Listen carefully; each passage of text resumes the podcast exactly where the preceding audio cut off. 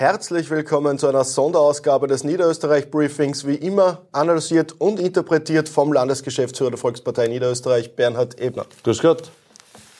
Bernhard, heute geht es nur um zwei Themen. Das erste hat uns gestern doch einigermaßen überrascht. Landeshauptfrau Johanna Mikl-Leitner und du und andere werden jetzt in den U-Ausschuss geladen. Was sagst du dazu? Naja, im Wahrheit ist es nur ein Zeichen dafür, wie unseriös mittlerweile die Bundesebene ist. Am Tag, wo der Landtagswahltermin festgelegt wird in der Landesregierung, das war gestern, ist der Termin beschlossen worden.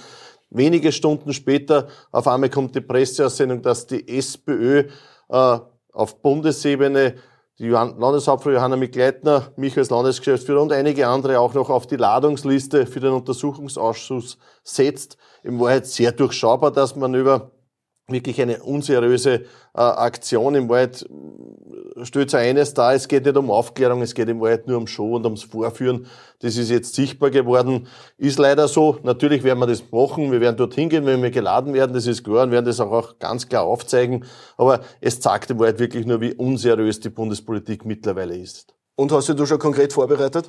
Ja, natürlich sind wir vorbereitet, wir sind immer vorbereitet in der Volkspartei Niederösterreich. Ich habe mir das jetzt einmal angeschaut. Mittlerweile der Untersuchungsausschuss läuft ja ein Jahr.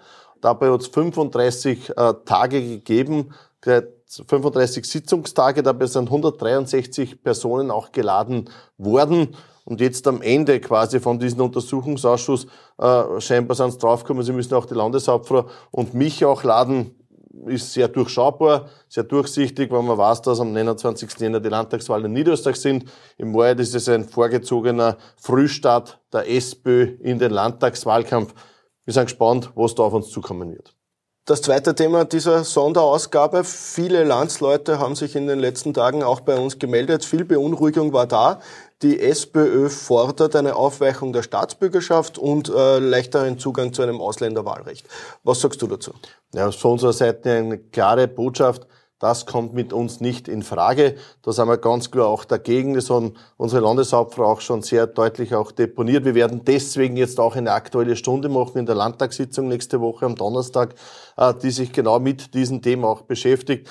Staatsbürgerschaft muss der Endpunkt erfolgreicher Integrationspolitik sein, Integrationsarbeit sein. Das ist auch der Titel der eingebrachten aktuellen Stunde. Da wollen wir im Landtag auch drüber reden, weil das für uns eine Situation ist, die nicht in Frage kommt. Zuerst muss Integration stehen und dann muss es ein paar Grundregeln geben, die befolgt werden müssen, bevor man sie dann um die Staatsbürgerschaft auch bewerben kann. Ich glaube, das ist, so wie es jetzt ist, ein vernünftiges System und das sollte auch so beibehalten werden.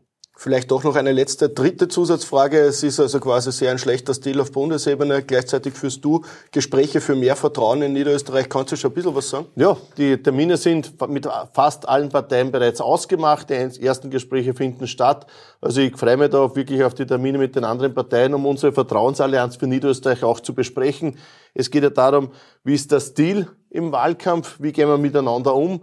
Und auf der anderen Seite ein paar organisatorische Themen, die uns auch wichtig sind, wie zum Beispiel, äh, dass man nur Werbung schalten soll in inländischen Medien, wie zum Beispiel mehr Transparenz, äh, frühere Meldungen an den Parteientransparenzsenat. Also das sind so Faktoren, die wir da diskutieren, sehr intensiv diskutieren wollen, um am Ende des Tages gemeinsam ein Paket zu haben, eine Vertrauensallianz für Niederösterreich. In diesem Sinne sage ich vielen lieben Dank fürs Zusehen. Danke, Wiederschauen.